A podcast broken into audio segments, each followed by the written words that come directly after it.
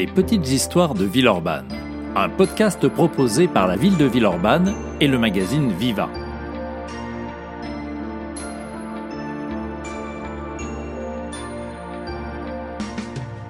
Aujourd'hui, nous partons à la rencontre d'un Villeurbanais général de Napoléon Ier. Benoît Meunier eut un destin extraordinaire. Né à Villeurbanne, il brilla sur moult champs de bataille de la Révolution et de l'Empire, au point de voir son nom gravé sur l'Arc de Triomphe à Paris.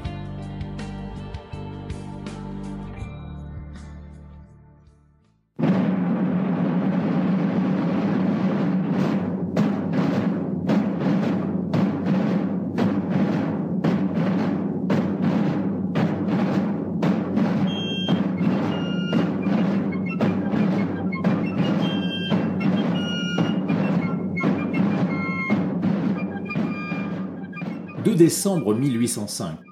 L'hiver n'est pas encore là, mais il fait un froid glacial sur l'Europe centrale.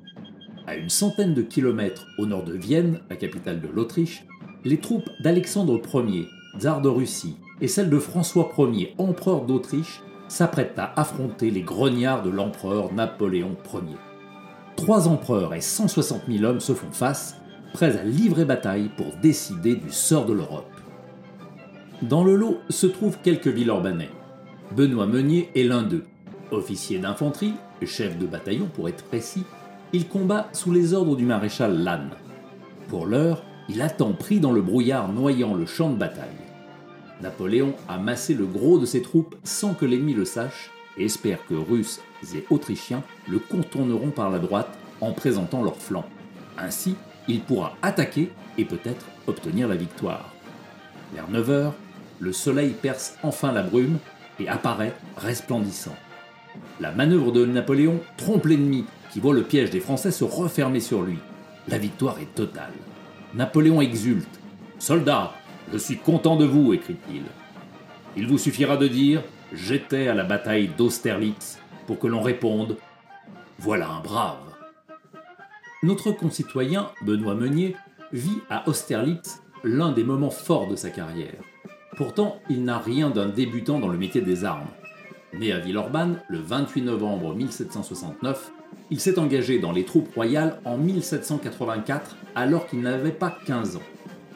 Du fait de ses origines modestes, son enrôlement ne lui promet pas une belle carrière, car sous l'Ancien Régime, les grades d'officier sont réservés aux membres de la noblesse.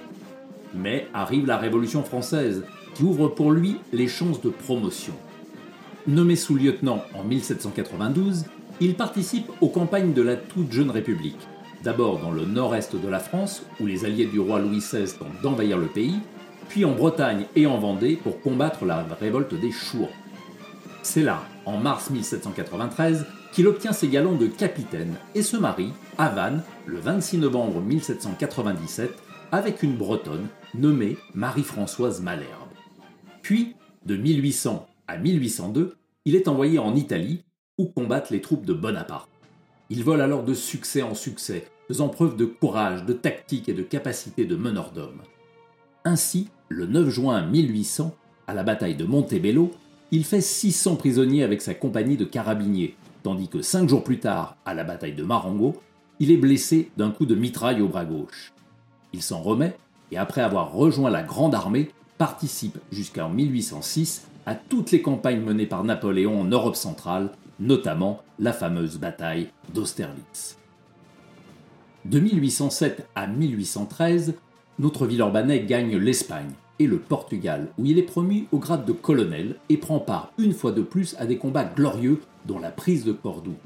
Dès lors, il s'attire les faveurs de l'empereur qui le fait officier de la Légion d'honneur et même baron d'Empire en 1810. Benoît Meunier devient ainsi le baron Sinclair. Enfin, honneur suprême, par une lettre envoyée de Dresde le 4 août 1813, Napoléon le nomme général. Mais la suite est moins glorieuse. La chute de l'aigle l'entraîne avec lui. La conquête de l'Espagne se solde par un fiasco qui pousse les troupes françaises à battre en retraite. Attaquée de toutes parts, la France est envahie une première fois en 1814 puis une seconde en 1815 après la défaite de Waterloo. Le général Meunier Sinclair prouve à nouveau sa bravoure en défendant Belfort, ce qui lui vaut une énième blessure, une jambe brisée par une balle autrichienne. Cette fois, c'en est fini du Premier Empire. Disgracié par le roi Louis XVIII, Benoît Meunier met son sabre au service du tsar Alexandre Ier, puis revient en France où il est réintégré dans son grade avant de finir sa carrière en 1834. Il est mort à Lyon, rue Martin, le 4 janvier 1845, et repose à présent dans l'ancien cimetière de la Guillotière. Benoît Meunier était d'origine modeste. Sur son acte de naissance, conservé aux archives du Rhône, il est dit fils de Jean-Claude Meunier, cabaretier à Villeurbanne. Sauf que l'exemplaire des registres paroissiaux conservés aux archives municipales de Villeurbanne raconte une toute autre histoire. Son acte de naissance le dit cette fois fils d'un rentier à Villeurbanne. La nuance est de taille, car entre un homme servant des coups à boire dans une auberge et un bourgeois vivant des revenus de ses domaines, il y a toutes les marches de l'escalier social de l'époque. Cette différence entre les deux actes n'est pas anodine. En effet, que le registre villeurbanais, le mot rentier a été rajouté d'une plume épaisse qui couvre imparfaitement le mot initial de cabaretier. Quelqu'un a sciemment voulu faire croire que le général Meunier était né de la cuisse de Jupiter et non d'un aubergiste. L'auteur de ce camouflage? Eh bien, on le connaît. C'est le propre maire de Villeurbanne, Jacques Poisat. En 1816, c'est en effet lui qui emploie pour la première fois l'expression de rentier pour les besoins du dossier de la Légion d'honneur de Benoît Meunier. Il en allait sans doute de l'honneur de Villeurbanne.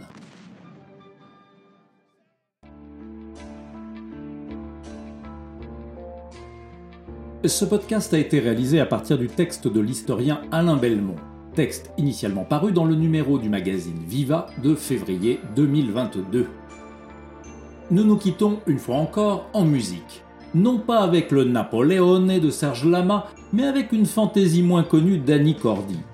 Dans C'est la faute à Napoléon, la chanteuse belge remet à sa place l'empereur et toutes les pratiques machistes dont il serait le seul et unique responsable. Depuis la parution de cette chanson, on ne saurait dire si les choses se sont vraiment améliorées, et la réécouter permettra sûrement à tous les grognards, d'empire ou pas, de réfléchir à leur comportement. A bientôt pour un nouvel épisode des Petites Histoires de Villeurbanne.